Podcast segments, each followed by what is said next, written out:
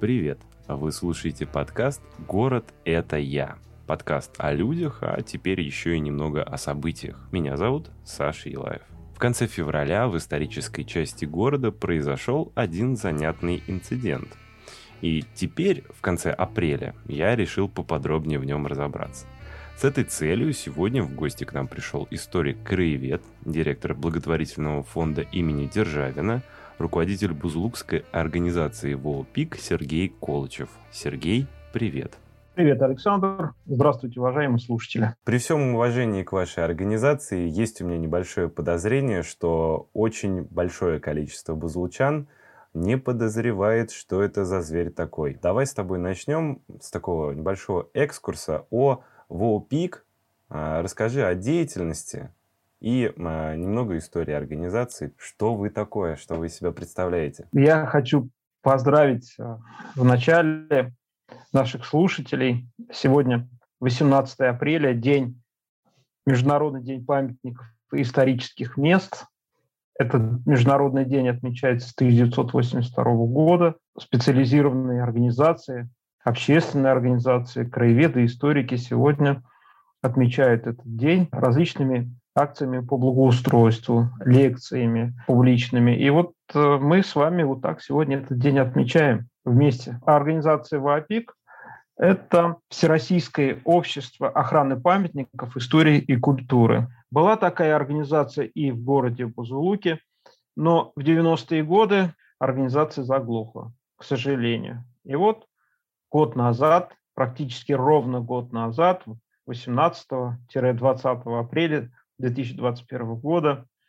Организация была воссоздана в Бузулуке. В 2021 году было несколько акций по благоустройству и на Старом городском кладбище, около трех акций. А, в Никольском сквере мы с православной школой вместе убирались. Вместе с зеленым патрулем мы убирались на барском особняке в селе Воронцовке, где э, жили Высоцкие, знаменитый Владимир Высоцкий, маленьким мальчиком в эвакуации. Мы работали вместе с некоммерческими другими организациями города Бузулука в Преображенке, готовились к юбилею Николая Михайловича Крымзина, известного писателя, историографа, который имеет прямое отношение к нашему Бузулукскому краю. Большая работа была проведена. ВАПИК участвует в общественных обсуждениях проектов. Мы, конечно же, выступаем против разрушения объектов культурного наследия, которые э, в нашем городе присутствуют. Это наша идентичность. Это то, что связывает нас визуальным, зрительным образом с нашей стариной. И это очень важно. Посмотрите, как работают наши соседи в Казани, и к ним каждые выходные из соседних регионов едут десятки автобусов. Они восстановили, сохранили очень интересные здания, объекты культурного наследия, исторические памятные места. И теперь они заслуженно зарабатывают на этом, а туризм – это драйвер экономики, современной многоукладной экономики, один из драйверов. Если мы в Бузулуке пойдем таким же путем, то нас ждет успех. Но пока что мы идем другим путем, к сожалению. У нас не создан образ будущего нашего города. Что же мы хотим от нашего города? Как мы будем его развивать? Сейчас все какие-то проекты строится на отрицании, на разрушении, снос завода имени Куйбышева и теперь современную застройку. Там пытаются делать это грамотно, конечно, но так или иначе, а, понимаете, мы не сохранили и приумножили. Мы разрушили и пытаемся что-то создать. Конечно же, тут нужно работать со смыслами. Однозначно. Тут нужно формировать образ будущего Бузулука, каким мы хотим его видеть. Вот такие настроения у нас в день охраны памятных мест. Это, скажем так, наш профессиональный день. Но мы оптимисты. У меня такой вопрос. У вашего общества в АПИК сейчас э, сколько активных э, участников, представителей, которые откликаются на ваши инициативы? Нас, нас порядка 10 человек, и в ближайшее время мы вручим еще несколько членских билетов. И у нас же есть очень хорошее сообщество некоммерческих организаций в Бузулуке. «Добрый Бузулук» называется и мы в нужные моменты все объединяемся и очень интересно проводим время. проводим такие мероприятия, которые очень приятно вспоминать. У вас в сообществе в АПИКе у вас только вход для профессиональных историков, архитекторов, а, урбанистов? Конечно же, не только для специалистов. Определяется по влечению сердца. Ты любишь свой город, свою родину, да, ты приходишь и работаешь. Ваши двери открыты для людей замотивированных, желающих помочь городу. Конечно, Александр, и когда будут следующие акции, я и вас приглашаю принять участие, и всех наших слушателей. Как это сделать? Наша группа «Вапик в Бузулуке» ВКонтакте. Пишите, пожалуйста, мы вам ответим. Я предлагаю перейти собственно говоря, к главной теме выпуска. Хотелось бы услышать все это живым рассказом поподробнее вообще, что это, как, что что это такое, что это за провал э, в историю. Действительно, получился провал в историю города. Ну, наш город непростой. Он пережил расцвет градостроительства в начале 20 века. Вот к этому времени как раз и имеет отношение этот подвал. Это помещение, которое было построено одновременно э, с подвалом гостиница «Метрополь» на улице Максима Горького. Есть основной подвал, который одновременно является и фундаментом здания, а этот подвал такой выносной, который расширяет полезную площадь здания, но при этом не забирает городскую территорию. Тот же тротуар, предназначенный для пешеходов, и ту территорию, за которую нужно, например, платить налоги. Удобно. Налогов нет, а помещение есть. Очень интересный ход и коммерческий, и строительный. Но самое интересное, что у подвала был сводчатый потолок, который выдерживал нагрузку и пешеходов, и даже конных экипажей. И в этом потолке были устроены так называемые люксферы. Что такое люксфера? Это американский такой строительно-архитектурный элемент, представляющий собой чугунную решетку размером около метра на метр, и в этой решетке прочные стеклянные заполнения, к которому примыкают еще так называемые стеклянные призмы. Вот сквозь это стеклянное заполнение дневной естественный свет попадал в этот подвал и в рабочее время дня осуществлял освещение этого подвала. А вот эти призмы еще транслировали это освещение туда вглубь, где не было этих окошек. Очень интересные, очень красивые. Такие вещи применялись в Москве, в Санкт-Петербурге, крупных губернских городах и, как оказалось, применялись в Бузулуке. Но ведь Бузулук непростой город. Мы даже сейчас по постановлению правительства Оренбургской области являемся историческим поселением регионального значения. Когда эта новость была опубликована, то с нами связывались коллеги из других регионов и поздравляли. Такая замечательная находка в нашем городе была совершена. Ну, а что делать с этим подвальным помещением, конечно, э, необходимо решать либо консервация до того времени, когда можно будет отреставрировать это помещение, либо реставрация. Но реставрация там достаточно сложная. Сами вот эти люксферы, да, они уже заделаны несколькими слоями асфальта советского времени и постсоветского времени. Мы узнали про эти люксферы только когда спустились в этот подвал. А как вообще это произошло? Как, как это открылось? При каких обстоятельствах? Трактор выполнял нормальную хозяйственную работу по благоустройству. Один из фрагментов потолка уже был поврежден, и трактор просто продавил часть этого потолка только лишь в одном месте. Трактор вытащили, э, ну, он туда весь не провалился, конечно, да, слава богу, все, все хорошо, техника целая, насколько я знаю. Вот. И когда заглянули, куда же трактор провалился, то увидели там подвальное помещение.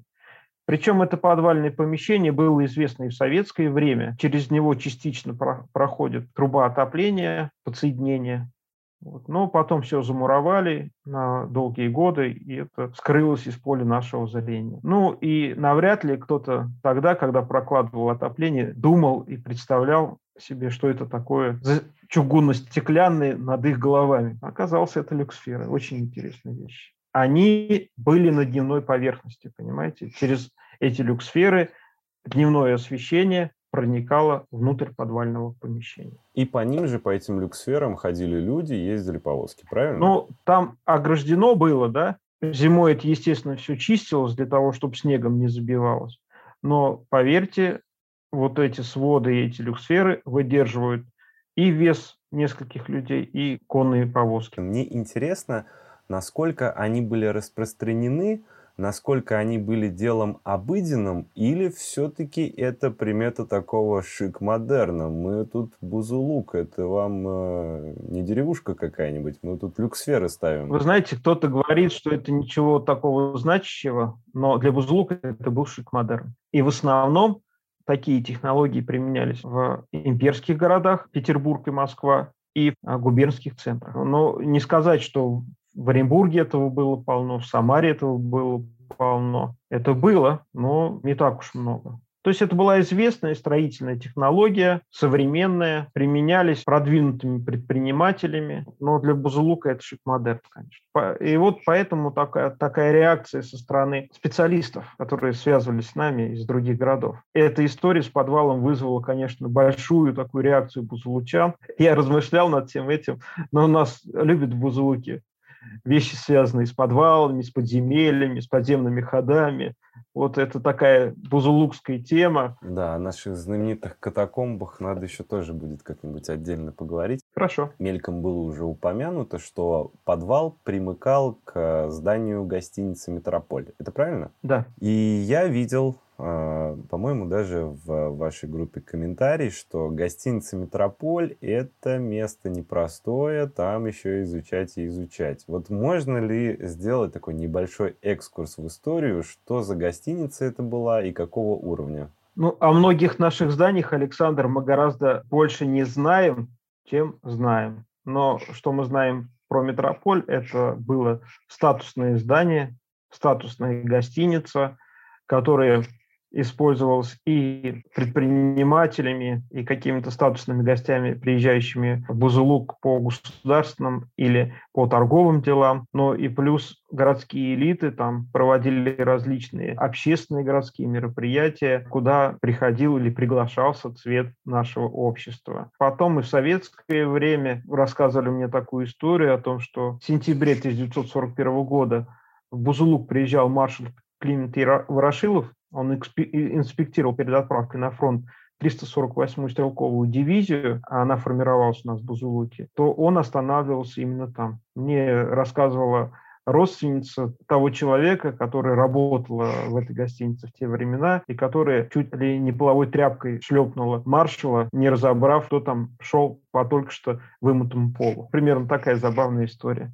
Правда это или неправда, я не берусь утверждать сейчас. Если найдутся еще какие-то документальные свидетельства, то это перестанет быть преданием и станет реальной историей, реальным историческим фактом, Александр. Гостиница была строением государственным или это был чей-то частный бизнес? Нет, это была частная, это была частная инициатива, и частная инициатива э, украшала наш город. Киселевский, например, знаменитые особняки, да, одно из зданий напротив метрополя. Но были прекрасные государственные проекты. Мы видим здание женской гимназии, шестой школы тогда реальное училище. Все старались тогда. Вот это вот рассвет градостроительства, вот этой сферы в городе Бузулуке перед Первой мировой войной, золотой век нашей архитектуры, и прошло уже свыше ста лет, а мы, понимаете, по охвату, по комплексу не, превзош... не превзошли то время. Не секрет, что для собственников нахождение каких-то исторических находок может обернуться, как они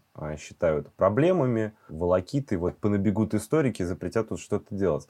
Вот у меня такой вопрос, как удалось вовремя перехватить инициативу выйти туда, попасть в этот подвал, сказать, что так, ребята, все, стоп, это важный момент. Мы не можем прямо сейчас провал заделать, э, засыпать, мы должны здесь разбираться. Вот этот, э, были какие-то сложности с этим? Вы знаете, вот здесь, э, как интересно, сложностей не было. Как только нам стало об этом случае известно, а это было в центре города, это увидели люди, сразу связались с нами. Вот мы приехали, мы же связались с городской администрацией, исследовали с Анной Мельниковой, сделали строительные обмеры этого помещения. Потом был составлен документ, он был отправлен в инспекцию по государственной охране объектов культурного наследия, в городскую администрацию. Сейчас идет вопрос изучения того, как действовать дальше. Но в любом случае это должно не вредить, а способствовать сохранению вот этой находки. Это первое. Второе, вы правы в том, что многие владельцы исторических зданий вот этот вот свой статус и вот эту вот старину этого здания да, рассматривают как обременение, как обузу.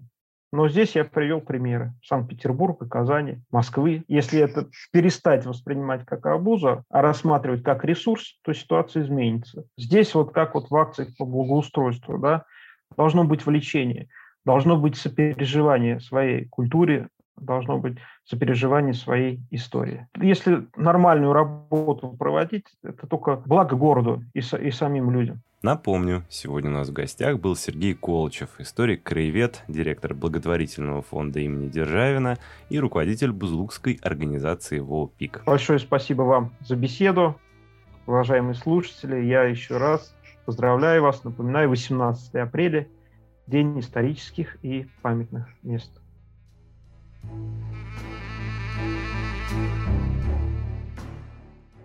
К огромному сожалению, из-за плотного графика Сергея мне не удалось утолить свое любопытство полностью, но он пообещал вернуться и осветить еще несколько не менее волнительных тем в следующих выпусках.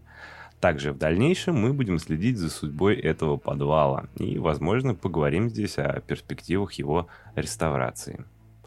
Вы слушали подкаст «Город – это я» о людях и о том, как они создают наше общество. Вся информация в описании выпуска, там же ссылка на страницу ВОПИК ВКонтакте, где вы можете самостоятельно следить за исследованием и сохранением истории Бузулука. И соцсети подкаста, я читаю все комментарии. Если вам нравится то, что я делаю, вы можете помочь. Самое простое – поделиться этим выпуском. Ну а если вы просто в неописуемом восторге, то для вас есть страница на Бусти. На этом у меня все и до скорых встреч!